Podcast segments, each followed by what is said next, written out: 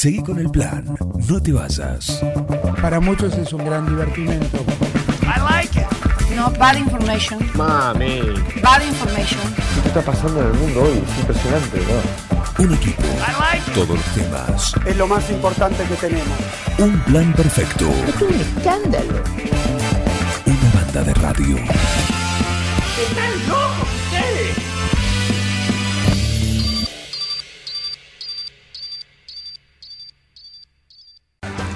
Y los Rolling Stones sonando acá en un plan perfecto en 97.9 en Supernova, 46 13 78 y un super viernes con un montón. Y ya está el Tero, ya está el Tero, por supuesto, el Tero Ramírez para hacernos su columna sobre consejos eh, para la actividad física. ¿Cómo andás, Tero?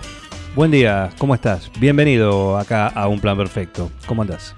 Hola, buen día Juan, buen día Miguel y a toda la audiencia. Arrancamos la semana con la columna de actividad física y salud. Sí, la terminamos. Eh, bueno, esta semana les quiero hablar un poquito de, de otra, de otra pregunta que, que me hizo una alumna, en Ajá. realidad, y, y que está bueno. Yo siempre, como les digo, saco este tipo de cosas porque por ahí les pueden servir a, a- a mucha gente Sí. y, y me gusta a veces tratarlas en la columna. ¿Qué pregunta? Eh, en el caso de, de esta alumna que corre, eh, llega ayer justamente a, a la, a la clase y me dice, José, mira, tengo los- las piernas muy cargadas, me dice, eh, y voy a ver a ver hoy cómo puedo correr, qué puedo hacer.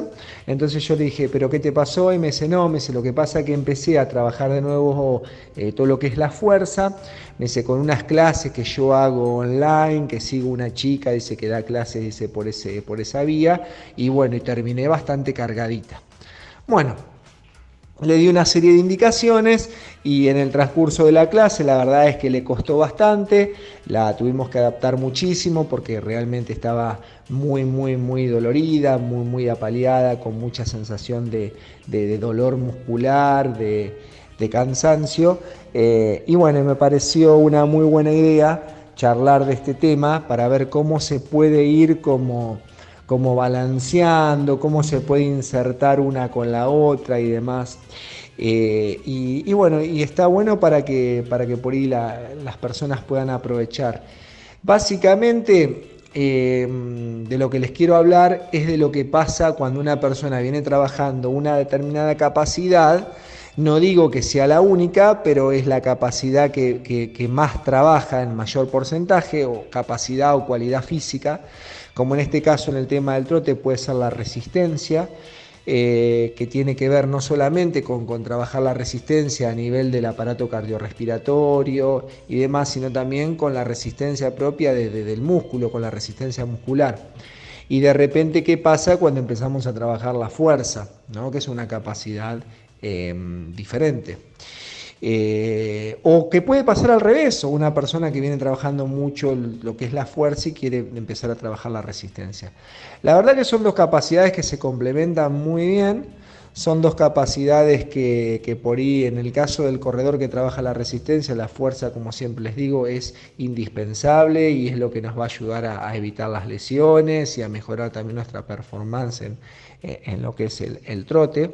Pero el tema es cómo las vamos eh, dosificando para realmente sacarle provecho y, no terminar por ahí como le pasó a, esta alumna ayer que, que estaba muy muy cansada. Primero lo que les quiero decir es que por ahí que hay capacidades que se combinan mejor entre otras, eh, no por el hecho de que saquen más réditos, sino por el hecho de que son mucho más accesibles para trabajarlas juntas. Por ejemplo, si una persona eh, a la capacidad de la resistencia muscular en el correr le agrega lo que es la flexibilidad como capacidad, eh, no va a tener mayores inconvenientes en cuanto a la adaptación.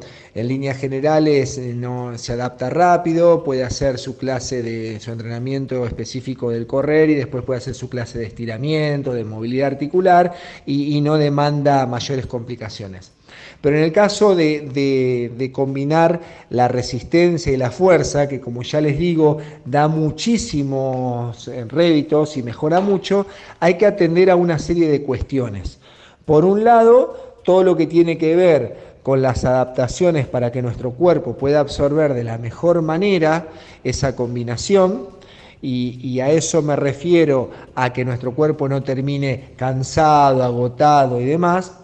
Y por otro lado también es cómo las puedo combinar de la mejor manera para que una no me esté eh, boicoteando, por así llamar, a la otra que esto también se estudia mucho últimamente se habla mucho, qué pasa si trabajo primero la fuerza y después la resistencia, si trabajo primero la resistencia y después la fuerza, y la realidad es que no hay evidencia científica que diga que hay que trabajar una primero que la otra, sino hay que ver cuál es el objetivo de la persona y en algunos casos puede servir trabajar primero, estoy hablando de una misma sesión, ¿no? La resistencia y después la fuerza y en otros casos la fuerza y después la resistencia. Pero lo que les quiero hablar hoy puntualmente es cómo una persona puede trabajar las dos capacidades en días diferentes para que no se superpongan, pero al mismo tiempo cómo lo puede hacer para no terminar con ese estado de cansancio. Entonces, yo siempre lo que digo es, nosotros tenemos dos, eh, indicadores muy importantes Em, tanto la fuerza como la resistencia, ¿qué es?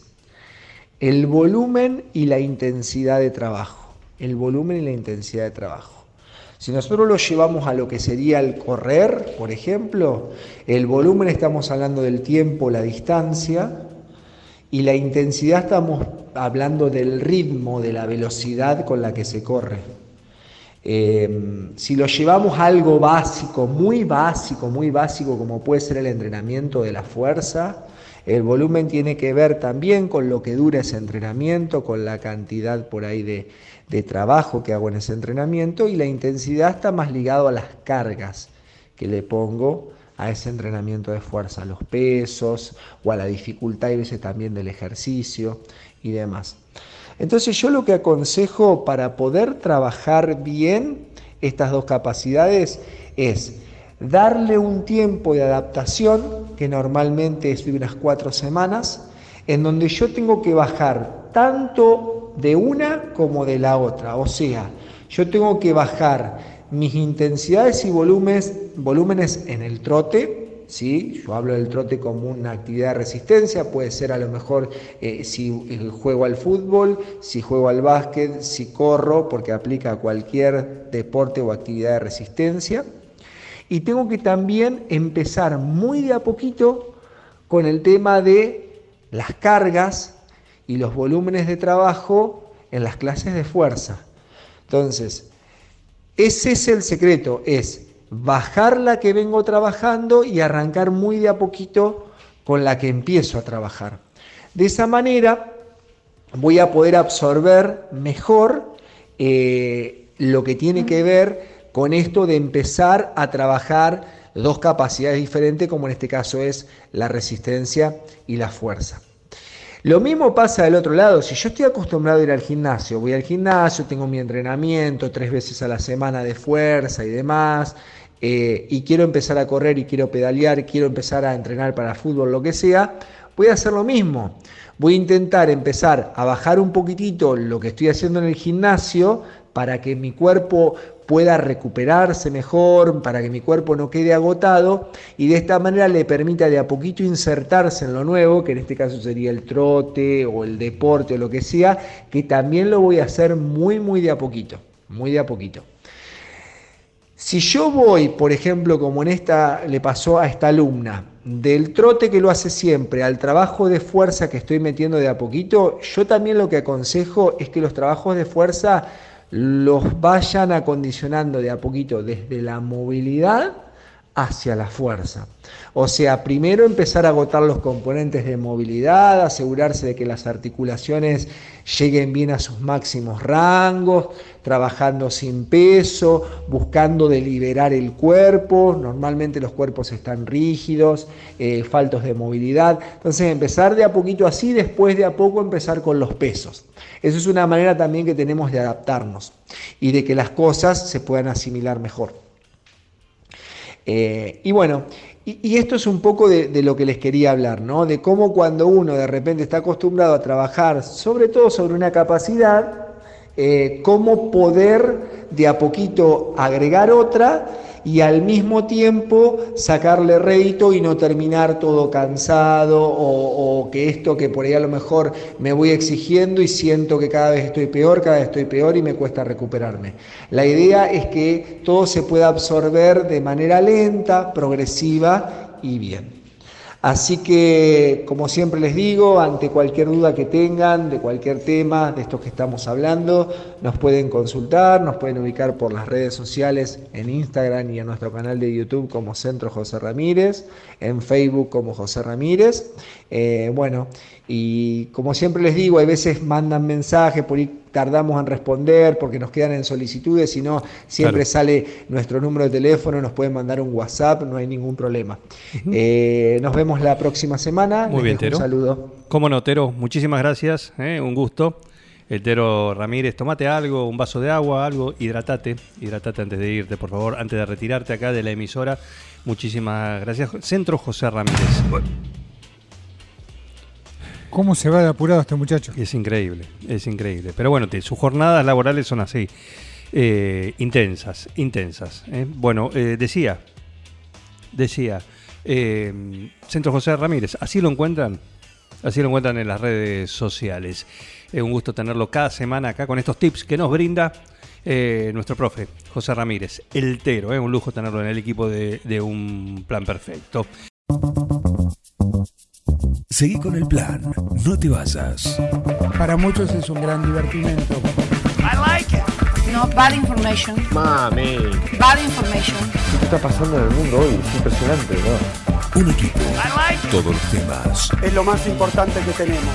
un plan perfecto, Es un escándalo.